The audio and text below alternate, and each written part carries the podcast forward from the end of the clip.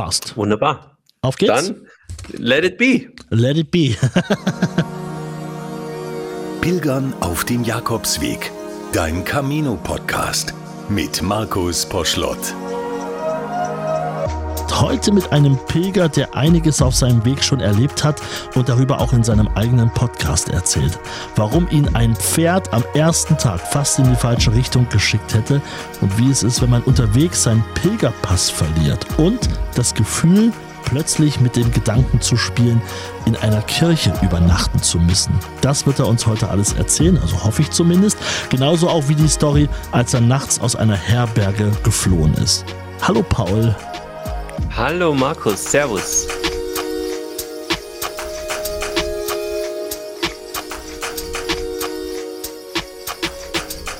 Ich freue mich sehr. Na, ich freue mich erstmal, dass, dass du da bist. Äh, erste lockere Einstiegsfrage. Was hast du Pilgern auf deinem Weg geantwortet, die dich gefragt haben, hey Paul, warum bist du hier?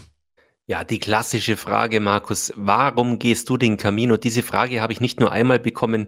Das ist quasi die Frage, die bekommst du jeden Tag gestellt.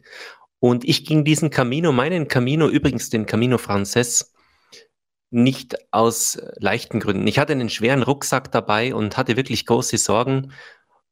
Und es gab auf diesem ganzen Camino eine einzige Person, das war die Bea, das darf ich auch sagen, aus Spanien, der ich meine ganze Geschichte erzählt habe. Ansonsten habe ich mich tatsächlich gewunden um diese Frage. Ich bin in Camino gegangen, weil mein Leben ziemlich in Schieflage geraten ist in dieser Zeit und ich einfach weg musste hier und mir mhm. gedacht habe, der Camino kann mir ein Stück weit helfen, Orientierung zu finden.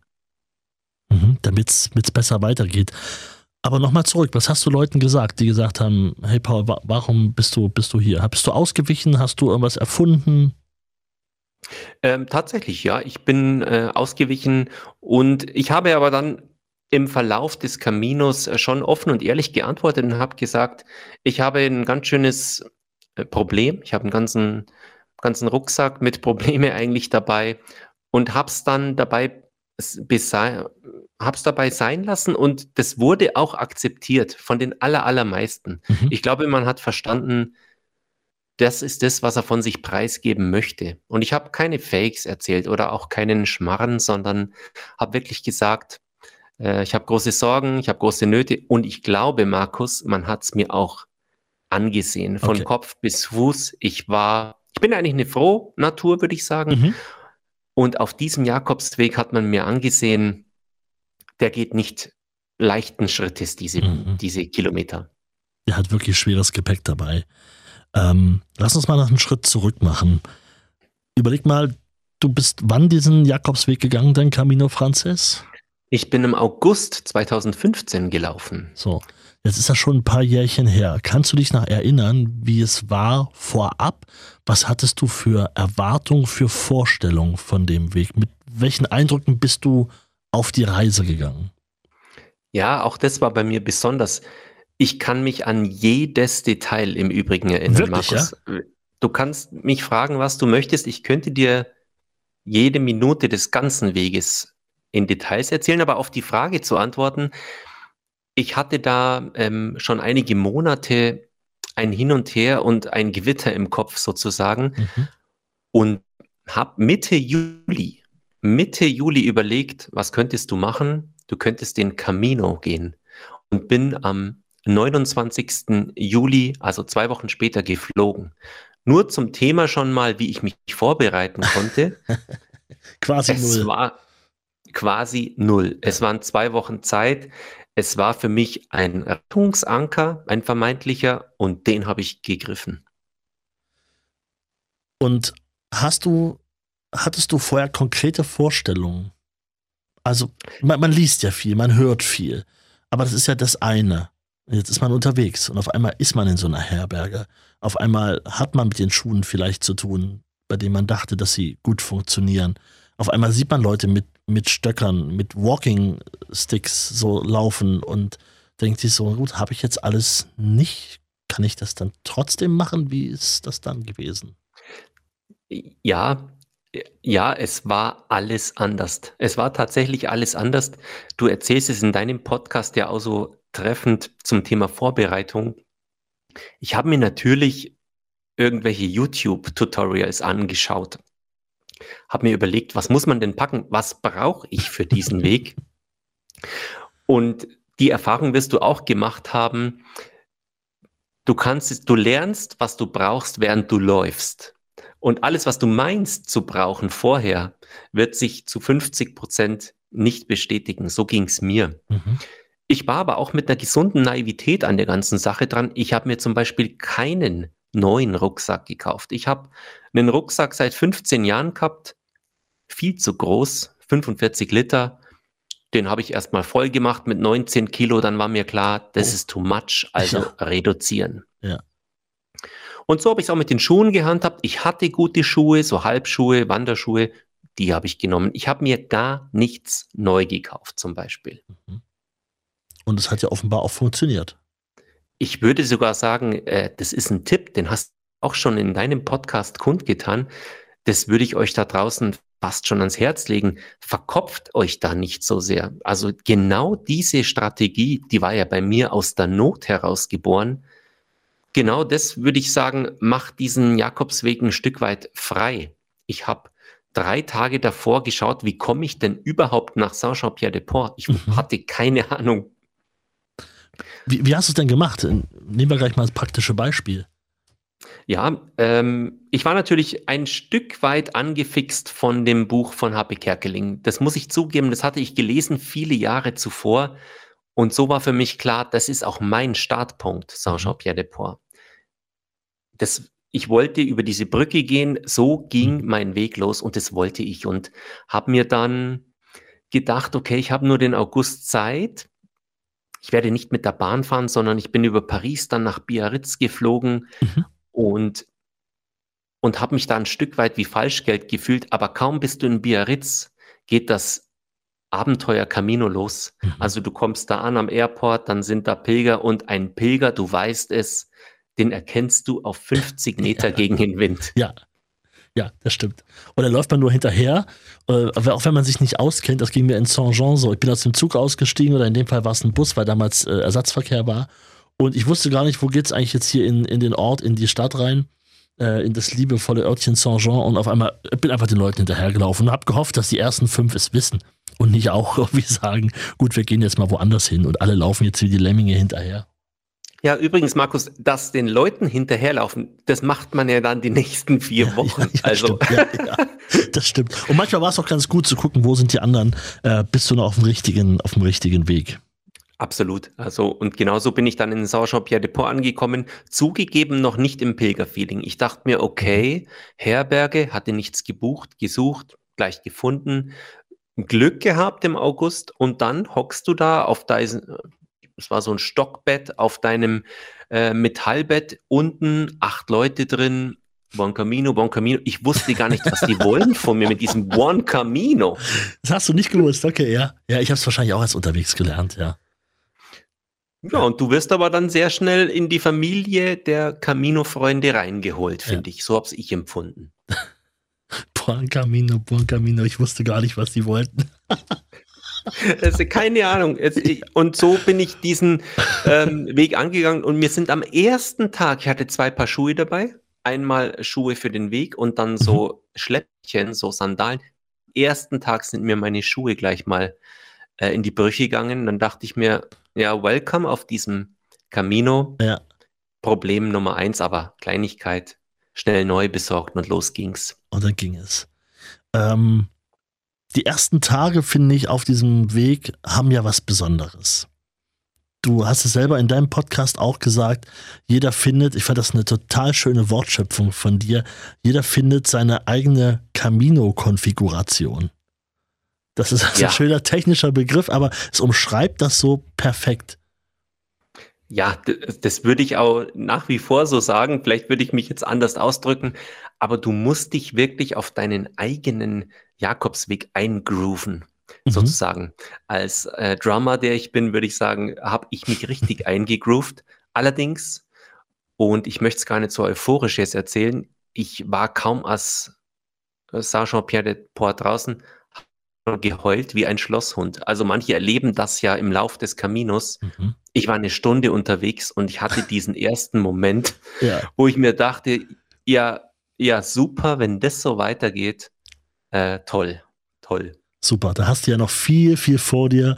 Ja, das ist das Schöne. Also jetzt können wir so ein bisschen drüber schmunzeln, ja. Wir schmunzeln, wenn du sagst, du hast geheult wie ein Schlosshund, weil wir es beide erlebt haben. Ich ja auch, auch relativ am Anfang und aus dem, aus dem Nichts. Einfach so. Ich habe nicht über irgendwas nachgedacht, sondern es war einfach mit einmal schossen mir die Tränen ins Gesicht. Ähm, und ich wusste nicht, woher das kam, aber im Nachhinein habe ich das dann auch einfach immer wieder zugelassen und es hat auch äh, gut getan. Hast du Leute auf dem Weg getroffen, wo du es gesehen hast, dass die gerade richtig am Verzweifeln sind, am, am Weinen, am, am zerstört am Boden sitzen, am Wegesrand? Also ich, ich habe Leute mal am Wegesrand sitzen sehen, das war aber ein Pärchen und da habe ich gemerkt, also die, die Beziehung, die wird es wahrscheinlich nicht mehr lange geben. Äh, so sah mir das aus zumindest, sage ich mal so. Die saßen so, also ich kann das, das ist ein nonverbales, was man nur wahrnimmt, aber das, das war für mich, die beiden waren wirklich richtig sackig aufeinander, richtig angefressen. Und ich glaube, äh, sie hat auch, hat auch geweint. Ähm, und aber, aber das war das einzige Mal. Ansonsten habe ich am, am Coste Ferro bei dem Ort, wo man seinen Stein ablegt, da habe ich natürlich auch viele Tränen gesehen von Leuten, die das aus den verschiedensten Gründen dort ja nochmal so das letzte Mal ihren, ihren Stein hinlegen und, und den, dem Grund, auch immer, welcher auch immer das ist, dann auch gedenken. Ah, Aber ansonsten nicht so oft. Aber bei, bei dir war es offenbar anders. Es war anders, mhm. absolut, absolut. Und ähm, möchte ich auch gleich kurz darauf eingehen, weil du gesagt hast, da saß ein Pärchen. Ich dachte mir das oft, wie ist es, wenn du das mit einem Freund oder mit deiner Partnerin, deinem Partner sogar läufst? Mhm. Ich, es wäre für mich nicht nur in der Situation damals, sondern auch jetzt nicht vorstellbar gewesen. Ich glaube tatsächlich, diesen Weg musst du allein beschreiten. Mhm. Den, den, musst du für dich erleben und gehen. Glaube ich wirklich, Markus. Glaube ich auch. Hast du das deiner Frau schon erklärt? Äh, äh, noch nicht wirklich, aber wir sind da dran. und sie, oh, übrigens, äh, gut, dass du es er, äh, erwähnst, mhm. weil sie kennt das Feuer, das Camino-Feuer in mir und sie hat es eben nicht.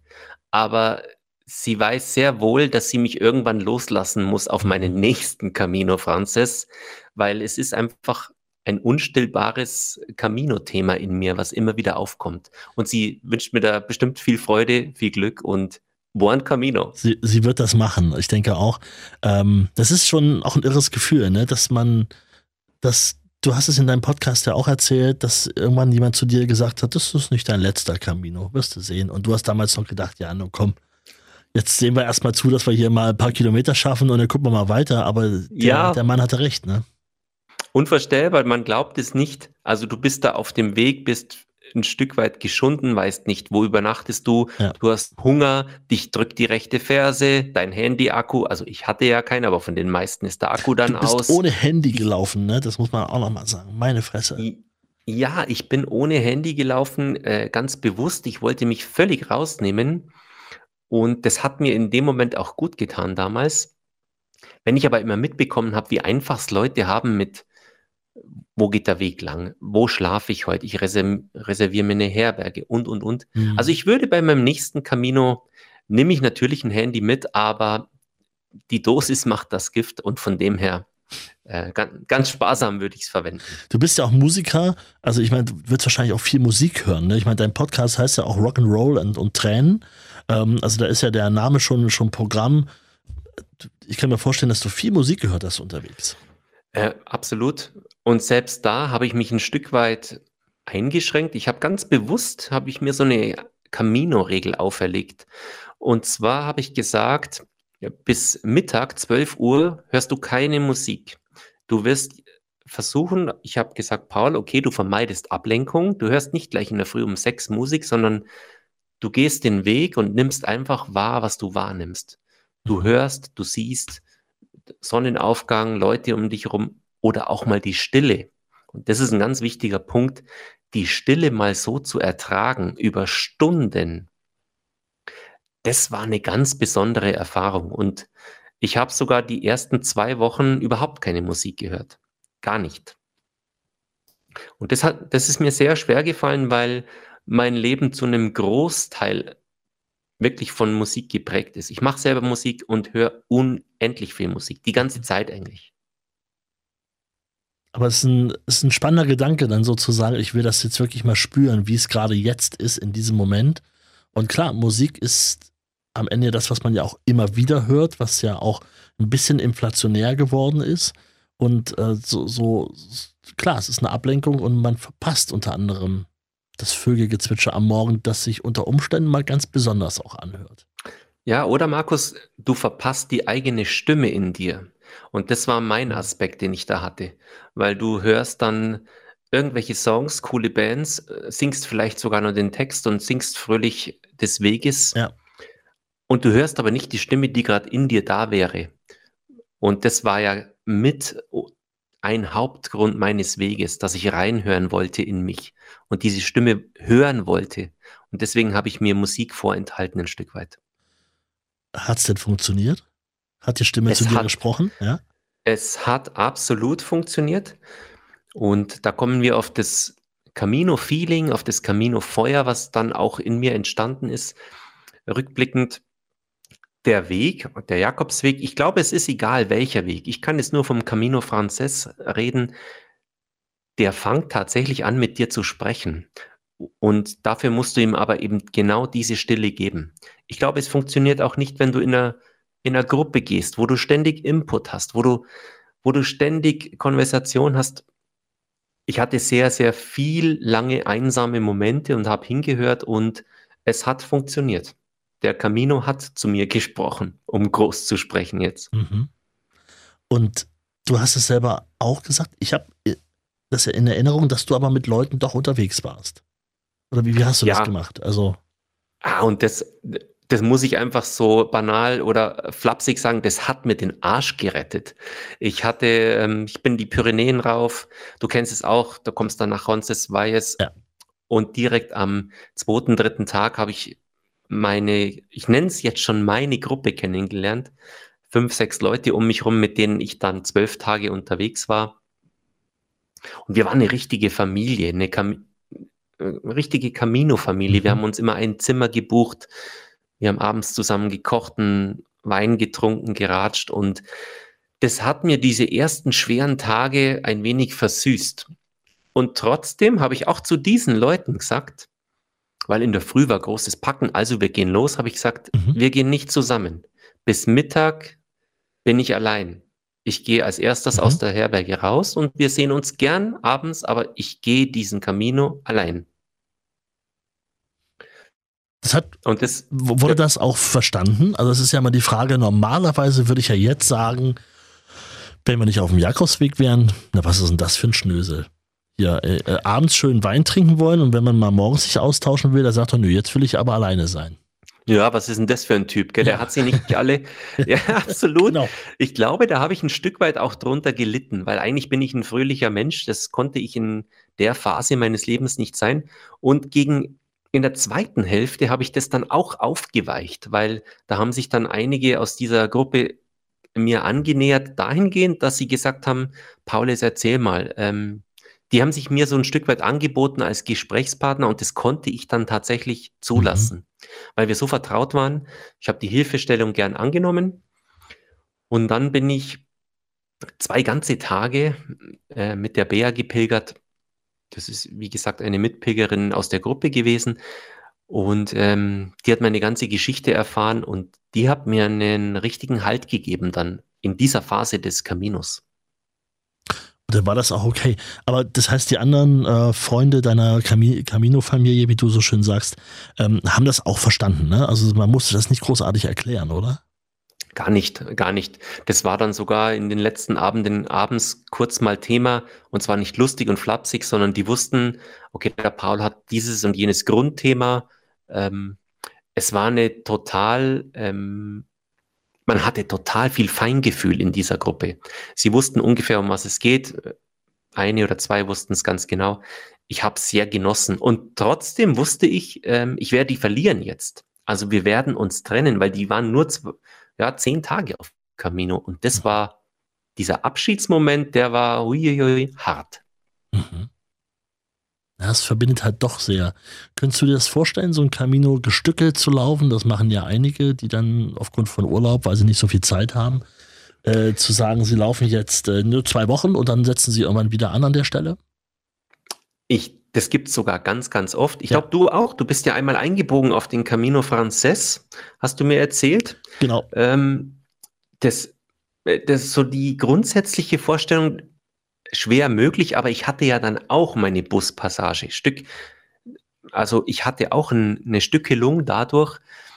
Ich glaube, es geht einfach nicht anders. Nicht jeder hat den Luxus, viele, viele Wochen am Stück frei mhm. zu haben. Und sie haben es mir auch erklärt, sie machen in dem Jahr die erste Etappe, drei Jahre später das. Manche machen den gesamten Camino über zehn Jahre, weil es nicht anders geht. Ich denke mir, alles ist möglich. Jeder muss für sich seinen Camino finden. Ich habe ähm, auf meinem ersten Weg kurz vor Santiago eine Truppe kennengelernt aus England, ältere Männer. Und die haben gesagt, wir sind in England vor der Haustür gestartet. Das war vor zwölf Jahren. Und wir sind also einmal komplett England und dann irgendwie mit dem Zug rüber nach, äh, nach Frankreich und von dort einmal durch Frankreich. Und jetzt sind wir kurz vor Santiago.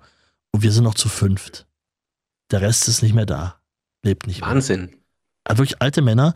Und es war für mich auch so beeindruckend, weil ich so dachte, boah, nebenbei ist die eine Frau, die ist mitgekommen mit dem Auto, die hat dann das Gepäck gefahren, weil das waren wirklich alte Männer. Und ich weiß noch nicht, was das für ein Gefühl sein muss, wenn man nach so vielen Jahren und wohl auch wissend, das waren mal äh, elf, zwölf Leute irgendwie so und jetzt sind es noch fünf. Ähm, also man geht dann den Weg dann auch noch zu Ende für, für die anderen ja irgendwo auch. Und auch in einem totalen Schneckentempo natürlich, aber ja, so what, kommen sie halt eine Stunde später an. Ne? Aber könntest du dir denn vorstellen, in Leipzig einfach die Haustür zu verlassen und sagen, Markus, ich bin jetzt One Camino, auf dem Camino. Könntest, könntest du dir das ich vorstellen? Ich könnte es mir super gut vorstellen, nur dafür, ich glaube, braucht man definitiv die Zeit ich glaube, ab Leipzig ein halbes Jahr kann man, glaube ich, ganz gut rechnen. Das, äh, das glaube ich auch. Kommt so roundabout hin. Andere, es haben ja auch schon Leute gemacht. Es ist ja nicht so, also ich wäre jetzt nicht der Erste. Ähm, ich fände das schon ganz spannend, aber jetzt ein halbes Jahr sich komplett rauszunehmen, also dann muss ich noch ein bisschen sparen. Sage ich mal so. das reicht jetzt noch nicht, weil es ja auch in Deutschland ist, wäre dann das Leben ja auch nicht so wie auf dem Camino in, in Spanien oder in Frankreich. Also allein finanziell betrachtet müsste man ja hier ein Vielfaches mit einkalkulieren. Ich glaube, das ist ein entscheidender Punkt, dass die Infrastruktur gerade auf dem Franzess, mhm. du bist ja quasi von, von Dorf zu Dorf bist du ja fast schon behütet. Sind es die Herbergen, sind es die wunderbaren Menschen, die da leben und dich immer wieder unterstützen durch Gesten, durch ein Wort, durch Essen, wie auch immer. Und ich glaube, das wäre wär ein harter Weg, Markus, weil Deutschland, äh, die wüssten gar nicht, was du eigentlich willst, wenn mhm. du sagst, du hast da eine Muschel hinten dran und wo ist denn hier der Pfeil Richtung die würden dich anschauen wie. Äh, ja. Was und ich glaube denn? auch, das Camino-Feeling würde, würde ein Stück weit leiden, tatsächlich. Mhm. Ich glaube auch. Also hätte ich das nicht, die Erfahrung damals gemacht in, in Portugal und in, in, in Spanien und in Frankreich, ich wäre ja heute wahrscheinlich nicht hier. Wir würden heute nicht reden. Äh, ich glaube, dass es wirklich äh, ganz maßgeblich dort passiert ist. Lass uns mal auf deinen Weg zurückkommen, auf deinen Camino Frances 2015. Nimm uns mal so mit in deinen Camino-Alltag. Wie, wie sah der Tag so mal ganz grob aus? Morgens in der Herberge wach geworden. Man ist wach geworden, man hat eh schon eine Nacht hinter sich, wo Tiefschlaf nur bedingt möglich war, aus verschiedenen Gründen. Bei mir war es, ich berichte auch viel in meinem Podcast, es waren die Gerüche. Ich war zufällig immer in Herbergen, wo die Leute wollten, dass das Fenster geschlossen ist. Und wir reden ja von 8, 10, 20, 40 Leuten in einem Bitte, Raum. Was, wirklich? Ich weiß gar nicht, wie, wieso das so was Besonderes war, aber ich bin erstmal wach geworden und das war erstmal mein Glück. Ich war froh, ja. aufzuwachen. Du bist ja im Sommer, im August gelaufen, da ist es ja auch nachts jetzt nicht sonderlich frisch. So ist es. So ist es. Boah. Also du hast eine ähm, hinter dir. Ja. Aber natürlich von den ganzen Etappen, du bist auch müde und K.O. Man findet schon Schlaf. Und ich brauchte aber nie einen Wecker. Ich dachte mir, wie wachst du denn auf? Ich mhm. wach automatisch auf. Gegen 5 Uhr fangen ja die ersten an zum Krusteln und sich zu organisieren. Ich bin so. Krusteln, ein, ein sehr schönes Wort, möchte ich mal festhalten. Äh, das ist so, Krusteln heißt so, ähm, so, so, äh, also Kram, oder? Rumkram. Kramen, Ja. richtig. Rucksack auf, Kuhstall. Rucksack zu, von unten das nach oben, Ja. Plastiktüte hier Flüstern, und so weiter. lautes Flüstern. Hans, hast du das auch noch? Der hat die Taschenlampe. Das muss, frag mal Georg, Georg, Georg. Das laute Flüstern. Oh, schrecklich. Sag mal, hast du mein Ladekabel irgendwo? Das muss noch wo sein. Das ist drüben an dem anderen Bett. Wo? An dem. Mach mal die Lampe an. Pff, ganzer Saal an. Oh nein, falscher Knopf. Ja. Richtig, richtig. Also so ging der Tag los und dann habe ich zwei Tage, äh, war ich schlecht organisiert, da habe ich nämlich Kruscheln angefangen, also Mhm. meinen Rucksack in der Früh zu packen und dann habe ich von einem Mitpilger den freundlichen Hinweis bekommen und der war wirklich freundlich, nicht ironisch gemeint. Oh, pack dir deinen Rucksack am Abend zuvor, was du brauchst, was du nicht brauchst, dass du nur aufstehst und diesen Schlafsaal verlassen kannst. Und das habe ich mir zu Herzen genommen, einfach aus Rücksichtnahme. Und so ging es dann für mich raus in den Vorraum, kurz angezogen. Und ich bin ein Typ, der braucht kein Frühstück. Mhm. Ich habe mich angezogen, ähm, kurz Zähne geputzt und dann ging es meistens raus in die Dämmerung. Manchmal war ich um halb sechs, aber meistens so zwischen sechs, halb sieben draußen. Mhm. Ja, und dann ging's los. Dann war ich auf dem Camino, habe versucht, die gelben Pfeile zu finden und ab ging's. Hast du, hast du Mittag gegessen? Gab es bei dir Siesta? Was war so dein, dein Alltag, dein Rhythmus? Nee, mein Alltag war dann erstmal so, also was ich schon brauche, ist mein Morgenkaffee. Mein Kaffee con Leche und das war klar, die erste Bar, die in der Früh kommt und die kam relativ bald immer. Ja. Um, um dreiviertel sieben, sieben war die erste Bar mein Ziel. Da gab's Croissant und Kaffee con Leche und wenn es schön war, auch mal zwei oder sogar drei Kaffee con Leche. Mhm. Übrigens war ich erstaunt, wie günstig alles auf diesem Camino ist. Mhm. Man könnte ja meinen, der Camino Frances ist so überlaufen und entsprechend sind die Preise dort, aber es war Mhm. gar nicht der Fall. Ich Nee. war sehr erstaunt. Ja. Ich habe da teilweise Cappuccino für 80 Cent bekommen. Du erzählst auch in deinem Podcast von Rioja Wein für 80 Cent. Da musst du mir nochmal sagen, wo es das genau gab. Das habe ich damals nicht so äh, ähm, bewusst erlebt. Da kommen wir aber später zu. Ähm, also, Frühstückskaffee, das musste sein. Und dann bist du wieder weitergelaufen nach deinem Croissant. Genau, und man macht sich ja, also ich zumindest, man macht sich ja schon Gedanken, wie weit will man ungefähr laufen. Mir war wichtig, ein Ziel zwar zu haben, in welchen Ort möchte ich laufen, um die 30 Kilometer waren mal so meine Mhm. Orientierungspunkte, aber ich war erstmal frei. Ich habe gesagt, ich höre auch mal nach 25 auf, wenn ich Lust habe.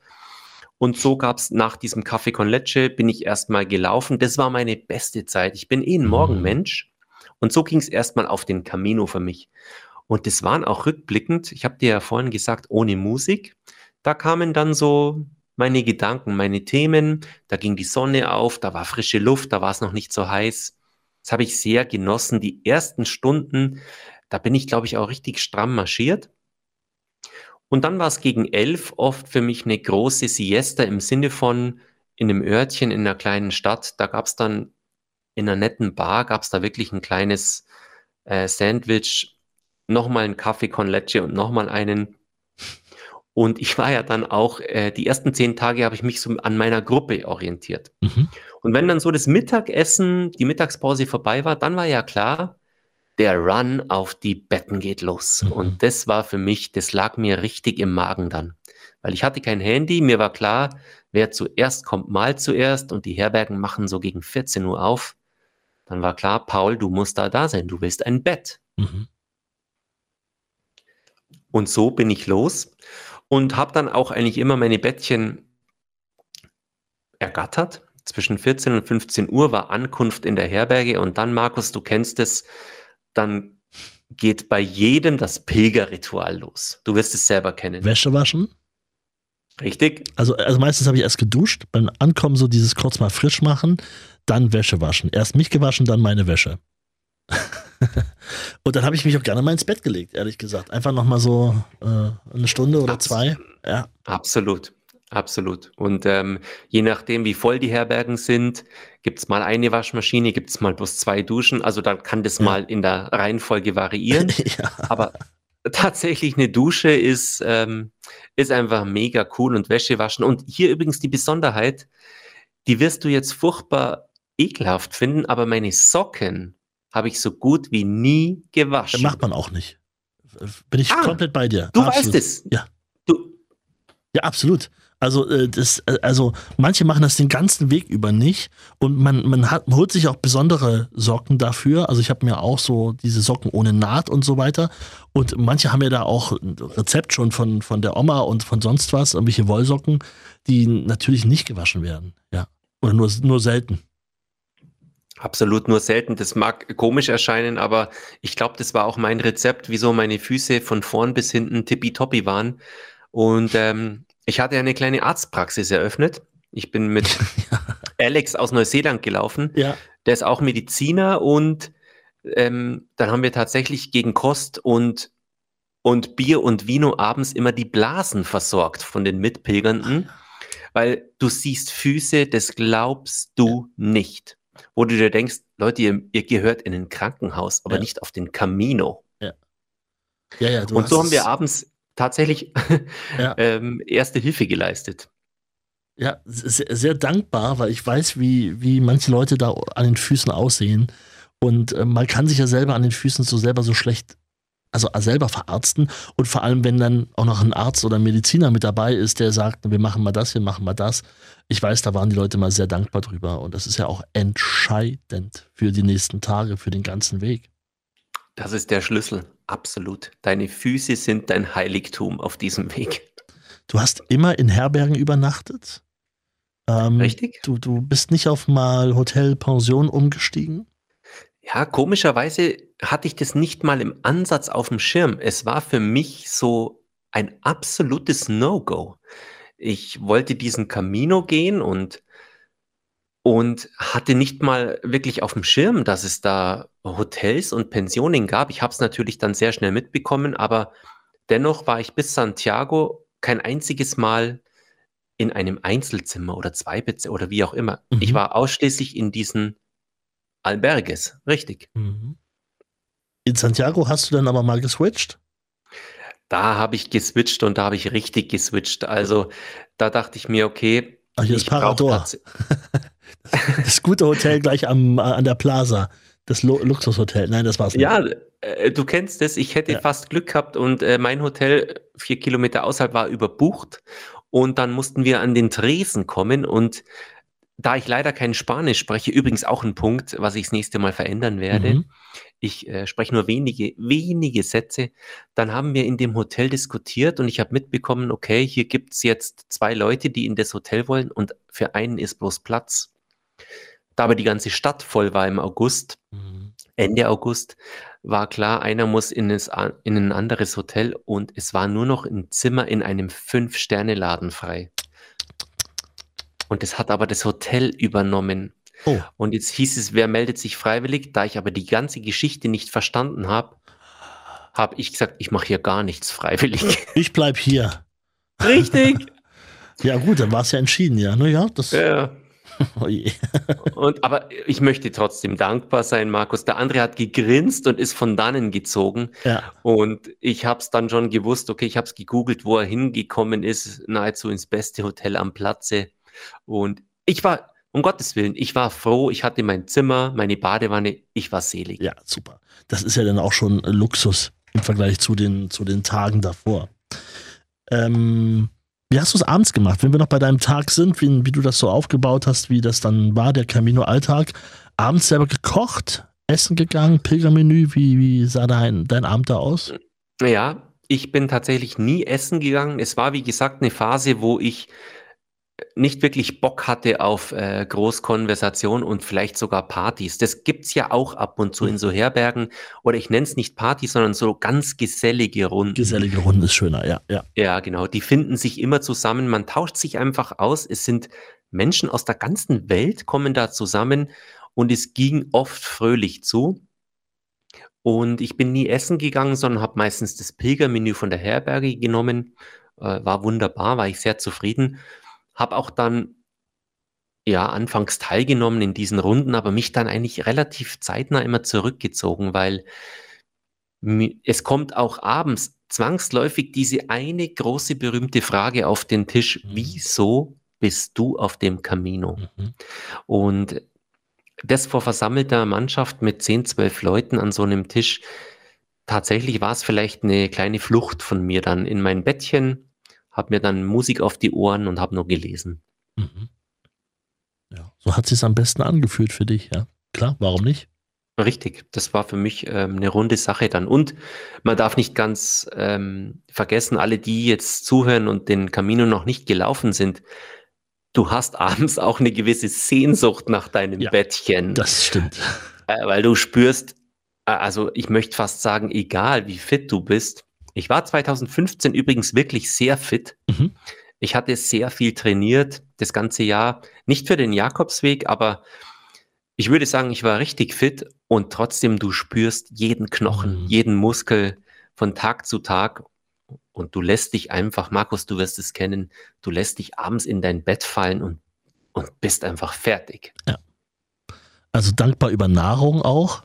Das weiß ich auch noch, dass ich immer dachte mir, oh super, äh, hier, hier gibt es was zu essen und, und hier kann ich jetzt auch mal noch mal ein Bierchen trinken. Meistens war es auch ein Wein. Das fand ich auch ganz schön, dieses gerade so in der Rioja Weingegend und so dort natürlich das auch äh, dieser Tradition zu frönen oh, und ja. äh, zu sagen, das ist wäre jetzt respektlos, das jetzt abzulehnen und dann äh, waren das schon sehr gesellige Abende. Ich erinnere mich da auch dran, sehr gerne. Ähm, Hat, hattest du denn, mhm. hattest du denn ähm, genau diese Runden, warst du da viel dabei und warst du da jeden Abend dabei? Äh, jeden Abend wahrscheinlich auch nicht. Ähm, es gab aber immer wieder mal diese netten Runden und ich habe das auch immer sehr genossen. Ähm, dieses, also gesellig ist ein schönes Wort, wie du es gerade gesagt hast. Äh, da kennen sich Leute nicht und kommen zusammen und im besten Falle, so war das mal in einer kleinen Herberge, ähm, kam ich in diesen Speiseraum rein und war da auch alleine, kannte da niemanden und da waren zwei amerikanische Pärchen dabei und die fingen an, einfach die Tische zusammenzustellen. Das war für die völlig klar, dass wir eine Tafel hier machen. Also sitzen halt jetzt hier nicht alleine am Tisch. Und das mhm. war so, das haben die auch gar nicht gefragt und ich fand das dann auch super. Und das war einer von den witzigsten Abenden oder schönsten Abenden, weil er hatte auch seine ernsten Momente. Aber es war genauso schön, dass dann einfach auch immer Wein auf dem Tisch stand und wir sind da jetzt nicht volltrunken raus. Das ist, das war auch in dem Haus, wo wir übernachtet haben. Äh, das war also ganz, ganz praktisch. Aber es war einfach schön, dass dieses doch intensiv gesellige schnell passiert ist, ohne dass man sich kannte. Also, ja. wenn ich jetzt nach München aufs Oktoberfest fahre, habe ich das vielleicht auch, dass ich schnell mit Fremden, aber Absolut. es ist eine komplett andere Messe am Ende.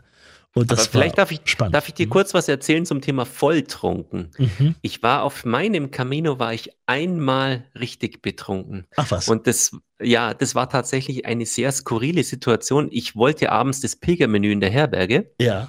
Dann setze ich mich hin, bestelle das Menü und dann kommt ähm, der Hospitalero und stellt mir eine Flasche Wein dazu und sage ich, ich hatte keinen Wein bestellt. Dann sagt er, das gehört zum Menü. Dazu. Ja. Dann sage ich, ja, aber ich bin allein. Dann sagt er, also alles auf Englisch, ja. dann sagt er zu mir, fang mal an. dann habe ich gesagt, okay, ich fang mal an. Ja. Und ähm, um jetzt ein wenig zügiger voranzukommen, ich habe angefangen und am Nachbartisch war ein italienisches Pärchen, die haben auch mal angefangen mhm. mit die, ihrer Flasche Wein. Das Ende vom Lied war, die haben sich irgendwann mit ihrer halben Flasche Wein zu meiner halben Flasche Wein gesetzt. Ah, super. Wir haben uns wunderbar unterhalten. Wir hatten identisch die gleichen Lieblingsbands. Ach, und das, das Eis war gebrochen und wir haben uns noch eine dritte Flasche Wein ja. bestellt. Und so haben wir uns so in diesen Abend reingequatscht und mit wunderbarem Rioja einfach, muss ich sagen, herrlich betrunken. Ich hatte einen Abend in Burgos, wo das so war. Wir haben einen Off-Tag gemacht, sozusagen, oder nicht wir, aber Leute, die, die ich äh, unterwegs kennengelernt habe. Und ich habe immer gesagt, allen, die ich mochte, dann habe ich immer die eine Formel mit auf den Weg gegeben und habe gesagt, wir sehen uns abends 18 Uhr an der Kirche, an der Kapelle, an der Kathedrale. Völlig egal, in welchem Ort du bist. Das, das war dein Standard so. Ja, habe ich immer gesagt, das habe ich von irgendwie mal aufgeschnappt. Das fand ich eine saustarke Idee, auch für alle die, die kein Handy dabei hatten oder sonst irgendwie. 18 Uhr an der Kapelle, egal in welchem Ort. Und in Burgos hatte das wirklich funktioniert. Also die Tage davor so mal, mal einer, dann mal wieder drei Tage niemand. Und äh, in Burgos standen auf einmal sechs Leute, die sich zum Teil ja gar nicht kannten untereinander. Und das war super. Da habe ich gesagt, ey Leute, dass ihr hier seid, Wahnsinn. Lasst uns bitte was essen und was trinken gehen. Und wir sind dann in die Seitenstraßen gezogen und haben einen unfassbar lustigen Abend gehabt. Also selten habe ich so viel gelacht. Wir wussten auch, wir müssen morgen mal nicht laufen. Wir können jetzt auch mal ein bisschen länger machen. Äh, die meisten hatten sich auch ein Zimmer irgendwo genommen, sodass auch 22 Uhr keine, äh, keine Rolle gespielt hat. Und ich erinnere mich, dass der Abend, das muss ich dazu sagen, ich erinnere mich noch daran, dass der Abend endete in der Bar gegenüber von dem Restaurant war. Da war nämlich äh, Nelson, mein Freund aus Brasilien, und der hat dann den Kellnerinnen und Kellner mal erklärt, wie man eigentlich einen richtigen Mojito macht. Oh, und ein Caipirinha. Und dann haben die sich dort gebettelt und ich musste immer probieren und ich war wirklich schon sehr gut dabei. Aber dann trinkt man original brasilianischen äh, äh Caipirinha, Cuba Libre, was auch immer das war.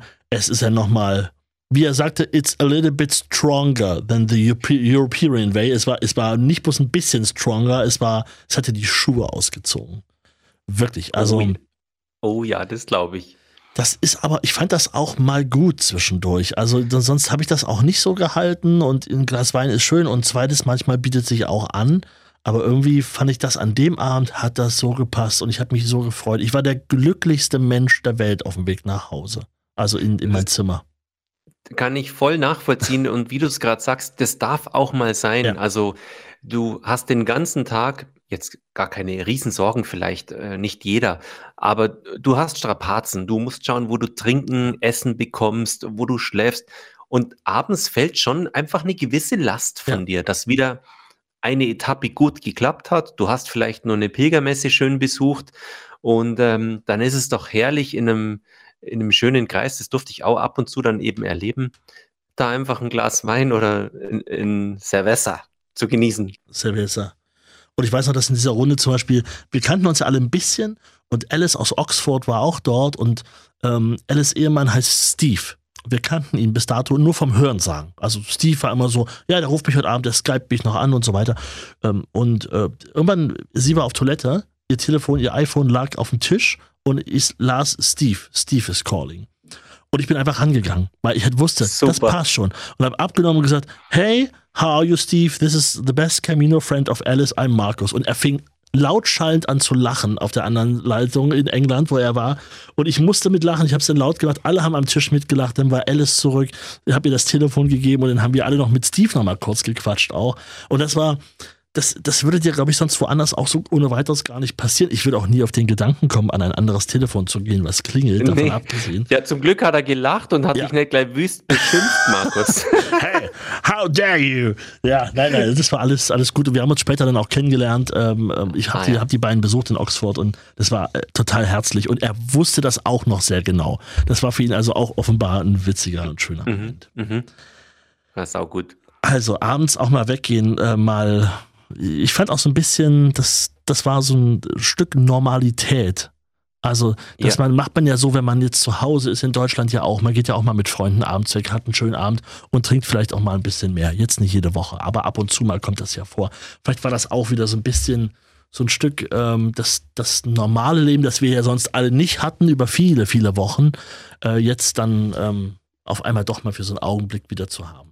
Ja, oder ich fand vor allem, es waren ja so viele neue Eindrücke da, die ersten Tage und Wochen auf dem Camino. Allein Mhm. abends mit lauter Leuten sprechen zu können. Wie geht's denn dir mit wie machst es du mit dem Trinken? Hast du genügend dabei? Wie sind deine Schuhe? Stimmt, Wie ist dein Rucksack? Ja. Und da Leute am Tisch sitzen zu haben, die genau diese Gedanken und Sorgen und Erlebnisse gerade ganz hautnah mit dir teilen, das fand ich ähm, Mhm.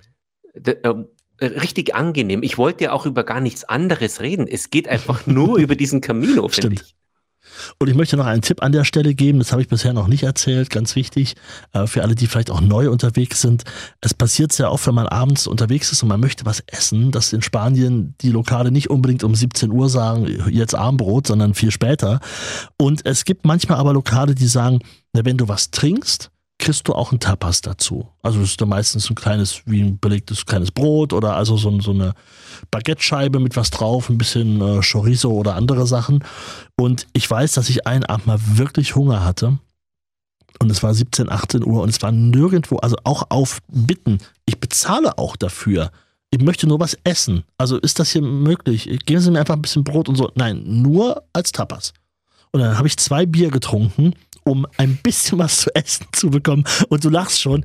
Du kannst wissen, wie dieser Abend ausgegangen ist. Ich bin auch ja. wieder breit grinsend durch die Stadt gelaufen abends. Aber einfach nur, weil ich wirklich dachte, hei, hei, hei, hei. Und da ja. hatte ich noch nicht mal was gegessen. Das kam dann erst viel später und am Ende äh, bin ich wieder ganz woanders gelandet.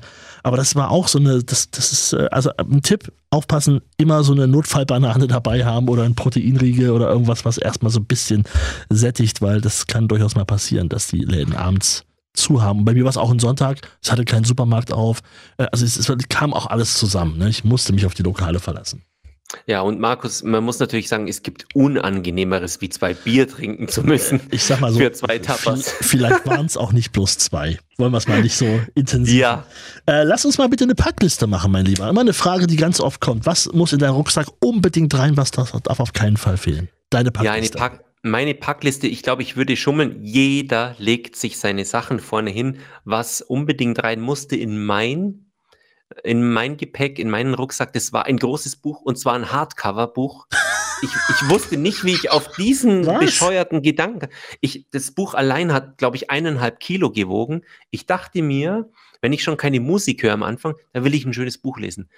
Ich, ich kriege den Titel gar nicht mehr hin, glaube ich. Ich habe das Buch irgendwann auf dem Camino entsorgt, aber das Buch lag bei mir da. Also das ist ein richtiger, richtiger Schinken. Ein richtiger Schinken, wo jeder, wo jeder sagt, sag mal, läufst du nur rund? Also, ich hatte übrigens nach meiner ersten Packung hatte ich 19 Kilo auf dem Rücken. 19 Kilo. Wir müssen dazu sagen, und es gibt sehr viele Menschen, die auch im Netz, man prahlt immer so gerne bei Facebook so ein bisschen damit, wer noch weniger und noch weniger und noch weniger Kilo drin hat. Aber so viele kommen bei 8 bis 10 Kilo, also wirklich super gut klar. Ich habe das auch nicht geschafft, übrigens nie. Glaubst du 8 Kilo? Also Never ich muss es tatsächlich sagen. Wer, ah, also du glaubst, glaubst du 8 okay. Kilo? Na, also schon mal gar nicht, wenn Wasser dabei ist oder so, dann alleine wird es automatisch mehr. Ich kann es mir auch schwer vorstellen. Ähm, ich weiß es nicht. Ich, ich kann es mir schwer vorstellen. Also bei mir waren es immer zehn. Um die okay, zehn. Bei, bei mir waren es dann zwölf. Aber zur Packliste zurück. Was auf jeden Fall wichtig für mich war, ich hatte keine Ahnung, ich habe meinen Reiseführer. Und da gibt es ja im Endeffekt gibt's ja nur schwarz und weiß. Also ja. die sind natürlich gelb und rot. Aber gelb und rot, genau, ja.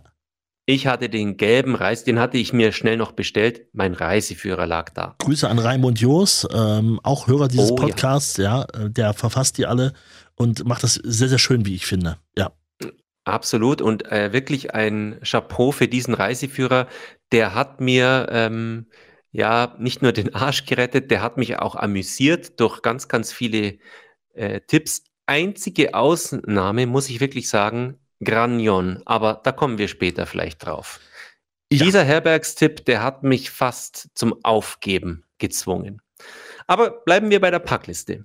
Also auf jeden Fall, äh, ich hatte tatsächlich alles nur doppelt dabei. Also ich hatte zwei T-Shirts, ich hatte zwei Unterhosen, ich hatte zwei Paar Socken, ich hatte zwei Hosen das war so mein Konzept, alles doppelt. Und dann bin ich so ein bisschen technikaffin, Markus. Und da dachte ich mir, uh, da wird es schwierig für mich. Mhm. Handy nicht, aber ein iPod kam natürlich mit. Mhm. Eine Kamera kam mit, weil ich wollte Fotos machen und ich hatte kein Handy. Ja.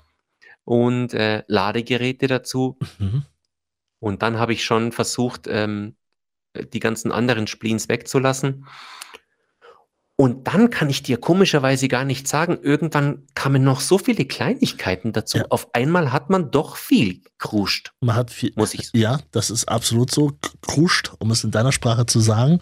Äh, das ist absolut richtig. Ich weiß ja nicht, wie man am Ende auf das Gewicht kommt, wenn man zu Hause das probiert, fühlt es sich auch leichter an, aber das stimmt schon. Es kommt dann doch nochmal dieser eine Pulli dazu oder wie auch immer.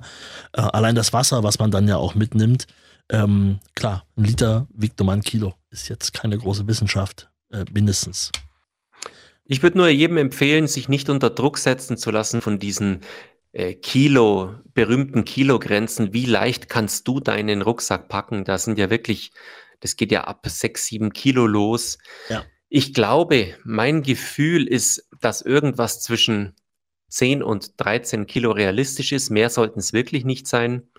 Und ich habe mir einfach den einen oder anderen Luxus gegönnt. Das wollte ich dabei haben. Mhm man kann das noch spartanischer angehen, aber ich war auch da relativ unkompliziert. Ich habe das an einem Nachmittag einmal gepackt, dann war mir klar, das sind sechs, sieben Kilo zu viel. Also ich glaube, ich hatte drei Paar Schuhe am Anfang, also raus mit den Schuhen. Ah, ja, ja. ich hatte noch eine Zusatzjacke und, und, ja, und. Ich habe mir auch mal, also ich erinnere mich an äh, Bernd, Bernhard, Bernd aus äh, der Nähe von Hamburg, Niedersachsen. Äh, der hat mal gesagt, ehrlich, das Einzige, was du auf dem Camino eigentlich brauchst, ist eine Zahnbürste und eine EC-Karte. Und das fand ich so ein sehr schönes Bild, weil es so verkehrt nicht ist. Also ist natürlich ein bisschen überspitzt und so hat er es auch gemeint. Aber natürlich, du kannst dort, dort alles auch nochmal nachkaufen. Selbst wenn du wirklich merkst, oh, oh, das ist jetzt doch zu frisch oder morgens brauche ich irgendwas oder so, dann gibt es ja auch Möglichkeiten unterwegs, sich damit nochmal einzudecken. So, so schlau sind die Spanier am Weg ja auch, um dann entsprechend das, das anzubieten. Das stimmt. Das sollte auch tatsächlich jeder wissen, finde ich, dass du jederzeit, jeden Tag äh, nachrüsten kannst, sozusagen. Absolut. Die Packliste. Ja, du hast noch was vergessen. Also Handy hast du rausgelassen, hast du schon erzählt, aber eins ganz wichtig hattest du mit dabei. Zumindest dann, als du in Saint-Jean warst, hast du es dir noch besorgt. Ähm, also meine Schläppchenschuhe da, Na? meine Badelatschen. Ja, meine ich nicht. Ähm, und dann habe ich mir, ich habe mich ganz gezielt gegen Wanderstecken entschieden, ja. sondern habe mir den Wanderstecken unterwegs besorgt und ich habe davor überlegt, was machst du denn eigentlich mit deinem Pilgerpass? Besorgst du dir den davor oder äh, kannst du lassen? Und ich dachte mir, nein, du steigst richtig in das Ritual in Saint-Jean-Pierre-de-Port ein. Und dann bin ich ins Pilgerbüro Mhm. in Saint-Jean-Pierre-de-Port. Und hast ihn dir dort geholt, offiziell mit Stempel, wie es sich gehört. Man kriegt ihn auch natürlich überall. Man kann sich vorher auch schon bestellen und man hat ihn dann schon daheim. Manchen ist das lieber, aber warum nicht? Ähm, da frage ich mich nur, warum du ihn ein paar Wochen später dann verloren hast. Dieser Oh. Pilgerpass, muss man ja sagen, ist ja das Wichtigste unterwegs. Du kommst ja in die Herbergen ohne Pilgerpass gar nicht rein. Ähm, manche Menüs sind günstiger in Restaurants, wenn du deinen Pilgerpass zeigst. Es ist ein schönes Andenken, weil es wird ja immer gestempelt, wie beim Wandern, das kennt man das auch. Am Ende ist es, sind es tolle Aufzeichnungen, tolle Stempel in verschiedenste Farben.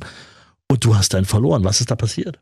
Ja, also es ist ja erstmal ein großartiger, es ist ein erleuchtender Moment, wenn du deinen eigenen Pilgerpass dann bekommst. Du hältst ihn fast wie ein, wie Ja. ein Geschenk in eine Händen. Er ist noch jungfräulich, der erste Stempel Saint-Jean-Pierre-de-Port und du denkst dir, yes, ich bin Pilger. Also da war für mich klar, ich bin jetzt, ich wollte auf die Straße rausgehen und schreien, ich gehöre jetzt zu euch, ich bin einer von euch. Ich kann es nicht in der Sprache sagen, aber ihr versteht mich trotzdem. Richtig, richtig, Markus. Auf jeden Fall war Ja. ich, ich war so stolz, meinen Pilger, und ich habe ihn gehütet wie meinen Augapfel. Mhm. Auf jeden Fall bin ich an besagtem Tag, viele, viele Tage später mit Monika aus Deutschland unterwegs gewesen und wir kommen in Burgos an. Und Burgos hat einen Dreh, also erstmal eine große Alberge und dann waren vier, fünf Hospitaleros nebeneinander und die nehmen unsere Pilgerpässe vom Tresen. Mhm. In dem Moment siehst du sie nicht mehr, weil die sind dann bei ihnen unten auf der Arbeitsfläche. Dann stempeln die die ab, kontrollieren die und wir freuen uns, dass wir ein Bettchen bekommen. Mhm. Ja, und dann legen die die wieder rauf einfach. Mhm. Und die Titelseite, du kennst ihn, des Pilgerausweises, da ist nicht dein Name drauf, sondern da ist die klassische Jakobsmuschel. Genau, ein Bild ist da drauf, ja. Ja, und Monika nimmt einen und ich nehme einen. Und so haben wir uns verabschiedet. Also wir haben uns natürlich noch gesehen, sind aber am nächsten Tag, weil ich hatte ja meine Buspassage, Mhm.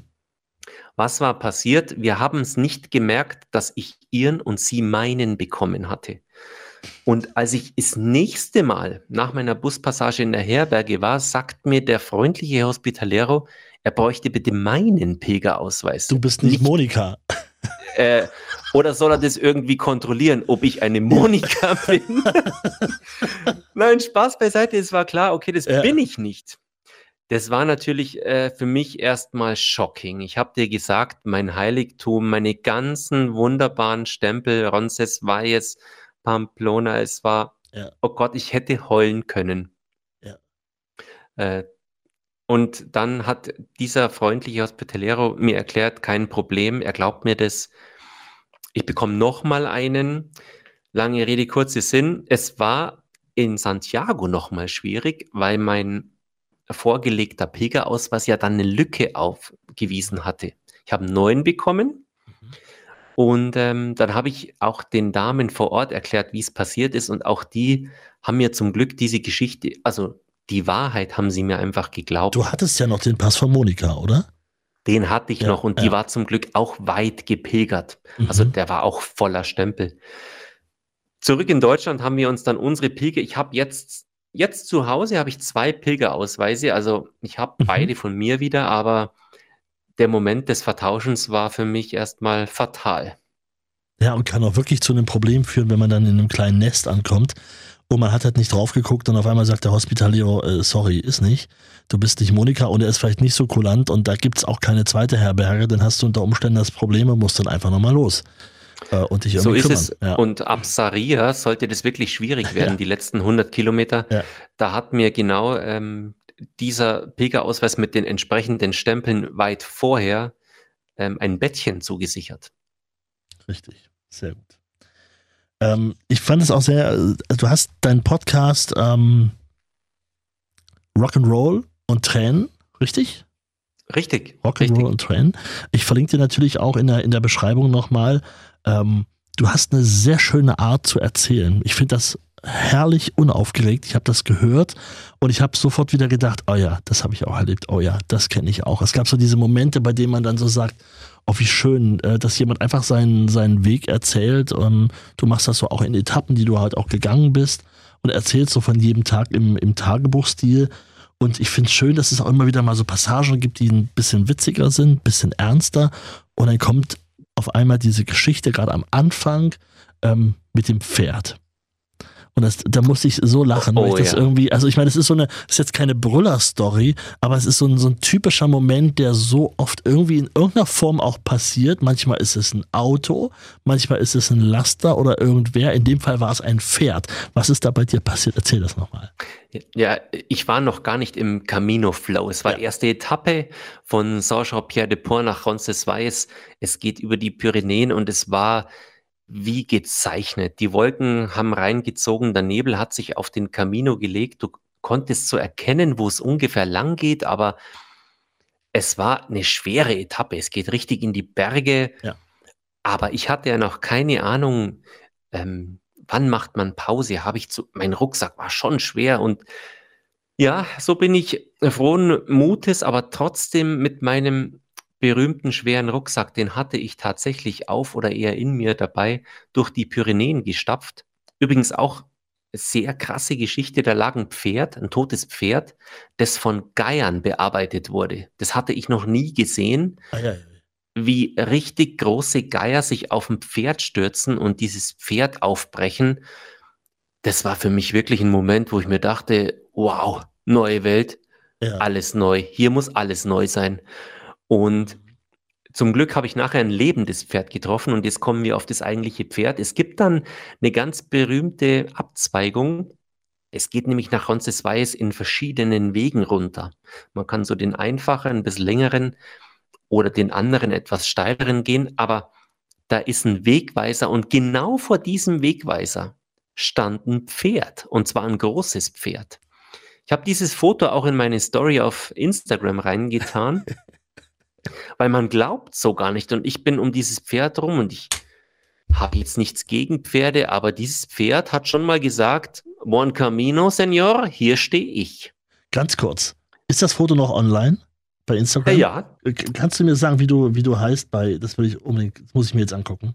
Und alle Äh, anderen können Paul. mal mitgucken, nehmen ihr Handy jetzt mal. Wie heißt du bei Instagram? ähm, äh, Instagram, richtig. Und auf Instagram ähm, findet ihr mich unter Paul Camino. Lustig, mein Name ist äh, Camino Markus. Mit Unterstrich oder als ein Wort? Ähm, Paul Camino Jakobsweg findest du mich. a- Ist das ein Wort oder äh, sind es drei? Äh, das sind drei Wörter. Paul Also Camino ne? Jakobsweg. Genau. Und ich hoffe, ich habe das, ich habe es noch eingestellt in einer Story. Und ähm, du findest es in der ersten Story tatsächlich. Da steht dieses Pferd Erste Etappe. Ach ja. Und Das das ist ja mein Glück war, dass dieser Wegweiser eine entsprechende Höhe hatte und über dieses Pferd hinausgeragt Ja, ist. ja. Und äh, da dachte ich mir, okay, was da ganz unten steht, interessiert mich nicht. Mein Weg ganz oben ist ersichtlich und ja. so bin ich an diesem Pferd vorbeigestapft. Aber dann hast du auch nicht gesehen, dass es dann 19% Gefälle hatte beim Abstieg, oder? Nee, aber ich Oder wollte einfach sogar. nur ankommen. Ja. Markus, ich wollte nur ankommen. Also man hat uns in Erik, der, der erste Herbergsvater in Saint-Jean, mit dem ich auch lange äh, gesprochen hatte an dem Abend zuvor, der hat gesagt, und wenn ihr morgen über die Pyrenäen geht und da kommt dieser Abzweig, geht nicht da geradeaus runter, weil da geht's, ich glaube, über 20 Prozent Gefälle hat sogar an manchen Stellen. Ich glaube, es war sogar wirklich viel, viel stärker. Ähm, und es machen sich die Leute die Knie dort kaputt, gerade am ersten Tag. Geht lieber den Weg nach rechts, der geht ein bisschen entspannter. Den bin ich dann auch gelaufen. Also ich habe mich daran erinnert und dachte mir so, der hat gesagt, da nicht geradeaus, lass hier rechts lang gehen. So, und äh, das, das war zwei Kilometer mehr, aber es war wirklich ein sehr schöner, sehr schöner Weg auch zu gehen. und- wahrscheinlich der bessere. Der bessere wahrscheinlich. Ja, und vor allem ohne Pferd. Ohne Pferd, richtig. Ja, das, das Pferd hat mich äh, willkommen geheißen auf meinem Camino. Wirklich im wahrsten Sinne. Ich fand es sehr, sehr schön, wie du, wie du in deinem Podcast sprichst und du hast auch eine gute Beobachtungsgabe. Ähm, du erzählst von, also von Pilgern, die du triffst, die du siehst und manchmal wunderst du dich auch ein bisschen, ähm, zum Beispiel über den einen Pilger mit einem Klappstuhl. Ich musste da auch wirklich schmunzeln. Du hast erzählt, was Leute alles so mitnehmen. Ein Klappstuhl auf dem Camino. Ich war wirklich, nach einigen Tagen war ich dann auf alles vorbereitet. Ich wusste dann, okay, Paul, hier werden Dinge passieren, die du dir vielleicht nicht vorstellen konntest, aber sei mal offen jetzt für alles. Und damit meine ich für alles. Mhm. Da reden wir jetzt gar nicht von ganz abgespaceden Sachen, aber eben, dass einfach ein Pilger seinen eigenen Stuhl mitschleppt auf diesem ganzen Jakobsweg. Wieso auch immer. Ich habe es nicht ganz verstanden, aber er hatte seinen Klappstuhl dabei. Scheinbar ist ihm das das Liebste, was er so hat. Er legt wohl Wert auf einen guten Platz, wenn er Pause macht. Na, Wenn er auf eine Herberge auf dem Bett wartet, vielleicht auch das. Richtig. Ja, wenn er sein. ansteht, dass er sich schön niedersetzen kann und sich denkt, ich, den zeige ich's allen. Ich stehe ich steh mir nicht die Beine in den Bauch. Den zeige ich's allen. Sehr schön, genau. Ja, das kann gut sein. Wozu Ja, sonst? Sachen. Zum Angeln brauchst du es nicht. Nee. Nee. Und äh, da hatte ich einige Momente, oh, stimmt, das habe ich erzählt bei mir, und Mhm. das kamen aber immer wieder Augenblicke, wo ich gesagt habe, okay, äh, it's a different way, aber why not? Also es gibt ja keinen, und das ist das Schöne, finde ich, an diesem Jakobsweg, egal welchen man geht. Du bist ja schon sechs gegangen und gehst bald deinen siebten. Ich finde, es gibt keinen Fahrplan, wie man das Ganze machen muss, sondern das ist ja das Schöne, dass das Ganze so viel Freiraum bietet. Du hast es auch in einer deiner Episoden so schön gesagt, bereitet euch gar nicht zu viel vor, macht euch gar nicht so den Kopf und vor allem, das fand ich äh, super, wie du gesagt hast, lest nicht ständig, was passiert morgen und übermorgen, sondern Ja. geht einfach. Geht einfach Geht einfach die Ja. Tagesetappe. Das ist so was Schönes Deutsches, finde ich immer, was wir irgendwie so drinne haben. Ähm, mir ist es wirklich aufgefallen, als so ein, so ein Typ Abteilungsleiter äh, sich im, in der Herberge neben mich gesetzt hat, kam gerade an. Es hat geschüttet den ganzen Tag. Wir hatten erstmal alle zu tun, die nassen Klamotten aus, an den Ofen, der da war, so ein bisschen ran und dann so. Und, und der saß noch mit seinen Klamotten und hat schon geguckt. Und er hat ja gesagt, aber wie weit ist es denn bis, ich weiß den Ort nicht mehr. Und der Hospitalero sagte, na so 20 Kilometer. Sagt er so, ne, bei mir steht hier aber 28 Kilometer. Und sagt er, ja, kann sein, aber es sind trotzdem nur 20 Kilometer. Ja, weil der schreibt hier 28. Und dann hat er mit dem diskutiert. Und ich dachte mir, du hast doch immer deine Klamotten an. Jetzt zieh doch erstmal deine Klamotten aus. Es ist doch wohl klar, dass du heute, jetzt ist auch spät, nicht mehr nochmal so viel laufen wirst. Also es war jetzt wirklich die Diskussion über den nächsten Tag. Und mich hat das dann sehr gewundert. Und ich dachte so, meine Fresse, ich weiß nicht, was, was los ist. Also ich hoffe, du kommst doch ein bisschen runter. So, nach meinem Gefühl war Mhm. das da dringend notwendig. Aber lass mal ganz kurz einhaken, Markus, Mhm. apropos Regen, weil du gesagt hast Regen. Ich hatte ja auf all meinen Wochen, hatte ich zwölf Minuten Regen. Hast zwölf Minuten. Ich war quasi in meiner Regenklamotte und war stolz wie Oscar, dass ich alles anhatte. Und dann dachte ich mir, das ist nicht dein Ernst. Das ist nicht dein Ernst das jetzt. war's. Weil dann, Ja. dann war's das. Und ich habe ungefähr eine halbe Stunde gebraucht, bis ich alles anhatte. So, Ja. und dann hört's auf. Hattest du viel Regen auf deinen Caminos bis Viel jetzt? auch nicht, aber ich erinnere mich an einen Tag, das war genau der Tag vor dieser Herberge, wo ich also wirklich auf einem, auf einem Feldweg gelaufen bin und wo es auf einmal richtig mit Hagel und allem runterschoss und ich stand mitten ohne Schutz. Also es war halt kein Baum in der Nähe. Außerdem ja. dachte ich mir auch, da hinten sieht es aus, aus bei Donnert. Also jetzt bei Gewitter stellt man sich auch nicht so gerne unter Bäume. Hab mal gehört, dass das nicht so eine gute Idee ist. Und so mhm. habe ich dann tatsächlich äh, dort ist einfach ausgehalten und ich kam aber wirklich klitschnass an. Also das war der eine spezielle Tag und zwischendurch ist es auch immer wieder mal passiert. Ich weiß, dass es am ersten Tag hoch Richtung Pyrenäen auf dem Franzess dass es dort so war. Es hat geregnet, ich alles angezogen, paar Meter gelaufen, wieder weg, wieder Sonne, alles wieder ausgezogen und es hat sich ein paar Mal wiederholt. Das wurde wirklich anstrengend. Aber so grundsätzlich okay. ähm, hatte ich relativ viel Glück. Ich klopfe mal auf nicht vorhandenes Holz. Ja, mach, mach das. Das wünsche ich dir auch auf deinem nächsten Camino, dann im ja. März, April, die, oder April, Mai diesen April, Mai, ja, genau. Das, das wird total spannend auf der Via de la Plata.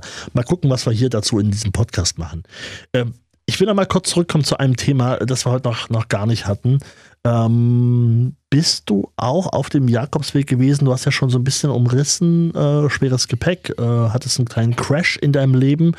Ähm, war das Thema, das Thema Glauben bei dir? Hatte das eine Relevanz für diesen Weg oder auf diesem Weg? Ähm, ja, das hat es auf jeden Fall gehabt. Also ich muss dazu sagen, vielleicht als Einstieg, ich bin ein Grund gläubiger Mensch, aber jetzt nicht so, dass ich jeden Sonntag in die Kirche gehe. Ich habe meinen Glauben für mich definiert. Mhm. Und ich glaube schon sehr wohl, dass da was ist und bin mit dieser Haltung auch, war ab und zu in der Kirche und bin mit dieser Haltung auch auf den Jakobsweg gegangen. Habe aber auf diesem Weg nochmal eine ganz andere Art erfahren dürfen, wie man Glauben auch leben kann. Eben durch diese Gottesdienste abends, die übrigens auch öfter ökumenisch waren, obwohl ja Spanien eigentlich erzkatholisches Land. Mhm.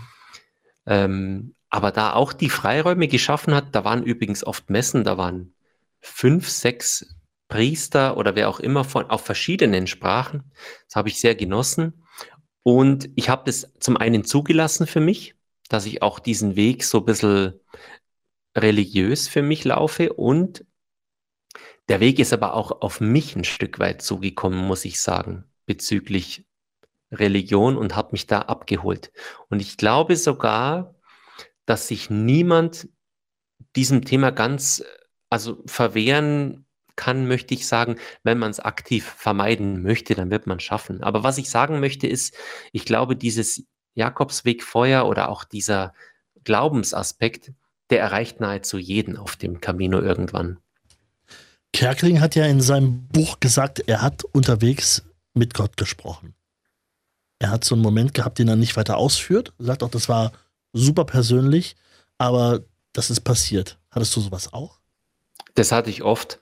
Das hatte ich oft. Ich glaube, gerade beim Glauben ist es ja oft so, so, je schlechter es den Menschen geht, je näher gehen sie wieder ein Stück weit hin mhm. zum Glauben. Mhm. Und es war keine gute Phase in meinem Leben. Und dementsprechend war ich auch näher dran an dem Thema Glauben. Und gerade in den Pyrenäen, also mit diesen Momenten, die sind so mystisch.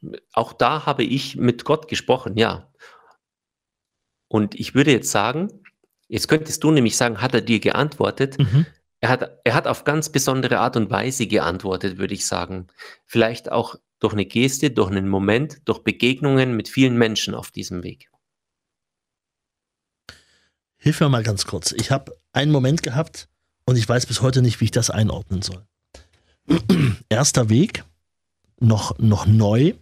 Ähm, ich bin mit Leuten unterwegs gewesen, mit einer kleinen Gruppe, die irgendwann ähm, für mich so ein bisschen nicht mehr die nötige Tiefe hatten, um es mal nett zu sagen. Es waren immer dieselben Gespräche, man ist so gelaufen zusammen, es war nett, so ein bisschen wie eine Zweck-WG. Ich will das jetzt gar nicht so schlecht reden, in dem Falle war das ja auch okay, hat auch mir die ersten Tage sehr geholfen, aber irgendwann dachte ich so, hm, und ich hatte damals nicht den Mut zu sagen, äh, ich laufe jetzt mal alleine weiter. War erster Weg, ich habe mich das nicht getraut. Ich wusste noch nichts von, von den Pilgerregeln, die Erik uns ja in Saint-Jean damals verraten hat, wo ja auch dieses sei egoistisch, denk mal an dich, eine große Rolle spielt.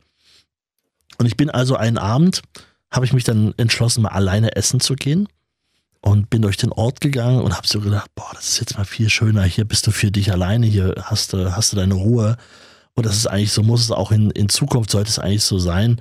aber irgendwie musste mal gucken, wie du von denen da wegkommst. So waren meine Gedanken. Und ich laufe da auf einer Straße, als es mich auf einmal irgendwie trifft. Und ich kann das nicht anders beschreiben, außer dass ich auf einmal einen Gedanken habe, der, der mir sagt, jetzt hör mal auf, dich hier so äh, aufzuregen über die. Das kann doch wohl nicht sein. Kriegst du eigentlich mit, dass du immer derjenige bist, der am längsten braucht? Die warten immer auf dich. Und da ist eine Krankenschwester dabei, da ist eine andere dabei, die waren schon öfter Pilgern. Ich glaube, dass die dir mehr helfen als du denen. So, das war so ein Gedanke, den ich auf einmal so massiv in meinem Kopf hatte, dass ich richtig mich erschrocken habe, stehen geblieben bin und wirklich wie als hätte ich eine Stimme gehört. Ganz seltsam. Ich kann das gar nicht anders beschreiben. Und ich habe, weil du kennst es ja selber.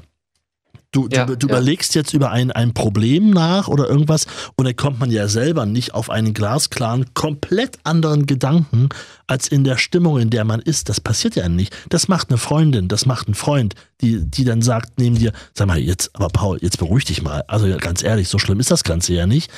Aber da war ja niemand ich habe mich für mich selber aufgeregt und das war eine richtige Klatsche. Eine Ohrfeige mitten auf einer Straße, in äh, belebte Straße, da war abends Lokale, Essen und so weiter. Und ich bin richtig stehen geblieben, weil es mich richtig geschüttet hat auf einmal.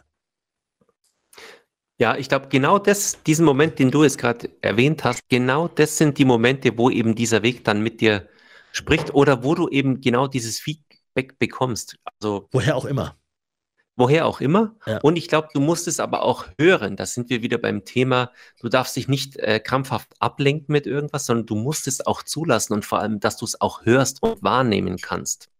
Diese Klatsche, von der du gesprochen ja. hast. Und für mich war zum Beispiel klar, nach diesen ersten Tagen, ich möchte keine Gruppe mehr. Ich möchte keine ja. Community mehr, mit der ich pilger, sondern ich möchte alleine weitergehen, weil weil mir das mehr bringt. Also ich habe das ganz klar gehört und für mhm. mich auch so entschieden dann. Wir sind gleich am Ende, aber ich möchte gerne noch wissen, ähm, was es für ein Gefühl für dich ist, wenn du, du bist ja auch ein Stück mit dem Bus gefahren zwischendurch, was du vorher schon auch gesagt hast, dass du das tun wollen wirst.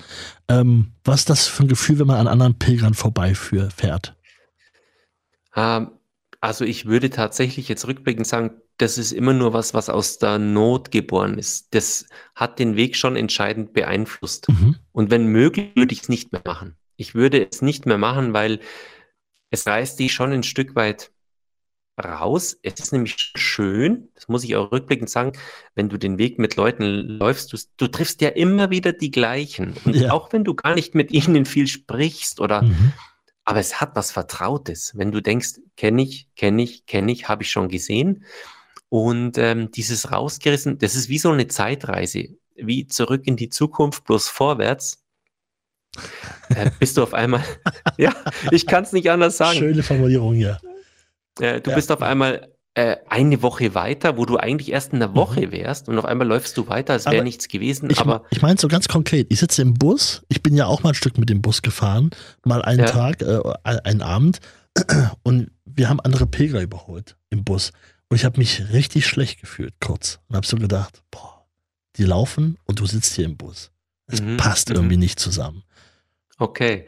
Äh, nee, tatsächlich, das hatte ich nicht, weil ich da schon so ähm, be selfish war. Ja. Da, da war ich schon absolut auf mich fokussiert und wusste, wie man weitergehen wird. Ich wusste, was ich will und wie ich es will. Und deswegen hatte ich dieses Gefühl da nicht. Sieben Jahre ist dein Weg jetzt her. Äh, wie geht's Hans an heute? Mit Hans an, also ich habe mit diesen von den ersten zehn Tagen, mit den fünf vor wenigen Wochen wieder mit allen Kontakt gehabt. Ach was, toll. Ähm, wir, wir, haben immer noch unsere, wir haben eine WhatsApp-Gruppe, die heißt Ka unsere Camino WhatsApp-Gruppe. Ja. Und ähm, regelmäßigen, jetzt keinen ganz engen Kontakt, aber regelmäßigen Kontakt nach Neuseeland, nach Spanien. Und tatsächlich nach wie vor äh, eine Camino-Familie, auch wenn sie in allen Teilen der Welt lebt und wenn wir uns ganz, ganz, ganz selten nur kontaktieren. Mhm. Man weiß, wie es dem anderen geht. Ne? Ich glaube auch, dass Entscheidungen, große, entscheidende Sachen, die würde man mitbekommen. Ja, also wenn auch über man Richtig. nicht so direkt verbunden ist, das bekommt man mit, wenn man mit den Leuten auch, also bei, ich bin bei Social Media mit denen zum Beispiel ganz gut vernetzt und man sieht einfach, wenn jetzt hier auf einmal zieht sie um, da fragt man, hey, was machst du, warum ziehst du um, wohin geht's und so weiter und dann kommt man immer wieder ins Gespräch und es ist sofort wieder ein altes Thema da.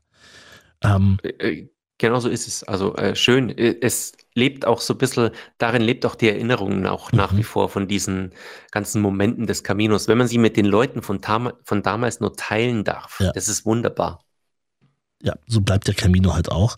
Ähm, lass uns mal noch über Santiago sprechen. Jetzt bist du dort angekommen. Was war das für dich für ein, für ein Gefühl? Welche, welche Rolle spielte Santiago? Das wird ja sehr oft ähm, sehr unterschiedlich betrachtet. Santiago war für mich ein großes Rätsel. Ich habe so viel gehört drüber und jeder spricht ja über dieses große Ange Ankommen. Da ist schon ein gewisser Erwartungsdruck da, dass ich mir dachte, hoffentlich gefällt mir das. Also hoffentlich finde ich diese Kathedrale cool, hoffentlich freue ich mich so und hoffentlich sinke ich auf diesem Platz nieder, weil das hat man ja irgendwo im Vorfeld schon gehört. Und tatsächlich äh, kann ich nur sagen, Santiago erledigt alles für dich von selbst, so würde ich sagen. Komm da einfach hin und ich bin da hingegangen und diese Stadt, diese Kathedrale hat mich quasi in Beschlag genommen, im positivsten Sinne. Es war Emotion pur und ich musste auch sofort in diese Kathedrale rein. Ich konnte nicht auf diesem Platz sitzen, Mhm. lief sofort in die Kathedrale. Mhm. Äh, ganz komisch, ich habe auch sofort diesen Gottesdienst mitgemacht mit diesem großen Botufomero. Ich weiß Mhm. nicht, hattest du auch Glück? Hast ja, du es gesehen? Ja, jedes Mal. Bin total dankbar darüber, dass das jedes Mal der Fall war. Immer wenn ich dort war, wurde das, das, das, äh, wurde das ausgepackt, beziehungsweise dann dort äh, präsentiert. Und das, ich finde das auch immer noch ein, auch wenn ich es schon oft gesehen habe, jetzt ist es immer noch sehr beeindruckend. Also, das geht mir Es sehr nah. Ja. De definitiv. Und ich glaube, das unterscheidet eben diesen Weg von allen anderen Optionen zu wandern und Fernwanderwege, weil du hier so ein konkretes Ziel hast. Und da passiert was, da passiert, das ist ein richtiger Energieflash einfach in Mhm. dieser Kathedrale, um diese Kathedrale und in dieser ganzen Stadt eigentlich. So habe ich wahrgenommen. Letzte Frage. Paul, wo ist dein Camino heute? Mein Camino heute. Gute Frage, Markus. Ich würde sagen, mein Camino ist ein Stück weit in meinem Alltag angekommen. Viele Gedanken von damals, die ich zugelassen habe, den konnte ich mir so ein Stück weit in meinen Alltag retten.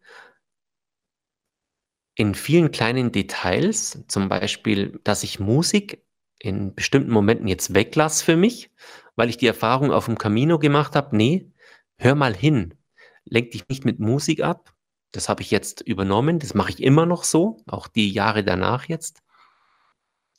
Und mein Camino heute ist tatsächlich in mir so weit immer noch vorhanden, dass ich eine unglaubliche Sehnsucht habe, ich muss es so sagen, wieder auf diesen Camino zu gehen.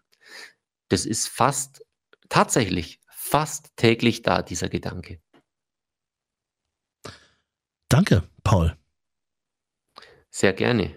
Markus, ich habe mich sehr gefreut. Ebenso, Buen Camino und bis zum nächsten Mal. Bis zum nächsten Mal. Markus, mach's gut. Buen Camino. Das war ein ganz besonderes Gespräch mit Paul. Danke nochmal an der Stelle. Äh, seinen Podcast möchte ich wirklich sehr, euch sehr ans Herz legen, sehr empfehlen. Äh, der heißt Rock'n'Roll und Tränen. Gibt's überall dort, wo es Podcasts gibt. Ich habe den auch nochmal verlinkt unten in der Beschreibung. So, alle Infos zu diesem Podcast hier gibt's ganz einfach auf jakobsweg-hörbuch.de. Da findet ihr auch das wirklich spontan und zufällig entstandene Hörbuch, ähm, das auf dem Jakobsweg wirklich ähm, entstanden ist, ohne dass ich es wusste. Naja, spannende Geschichte, ihr findet es auf der Webseite. Und da könnt ihr mir auch gerne schreiben, wenn es irgendwelche Ideen gibt, Eindrücke, Gedanken, Fragen, schreibt es mir einfach gerne über die Website. Nächste Woche neue Ausgabe vom Camino Podcast. Und dann geht's äh, um und mit vor allem mit einem echten Promi vom Jakobsweg, denn jeder, der schon mal pilgern war, kennt diesen Namen. Raimund Joos war auch heute bei uns Thema hier, der Mann, der als Reisebuchautor inzwischen, kann man sagen, auf dem Jakobsweg lebt, wie das bei ihm angefangen hat und wie er heute den Camino sieht, ob er selber noch laufen kann, ohne dabei in Anführungsstrichen beruflich unterwegs zu sein. All diese Fragen kläre ich mit ihm nächste Woche in der neuen Ausgabe vom Camino Podcast. Bis dahin, buen Camino.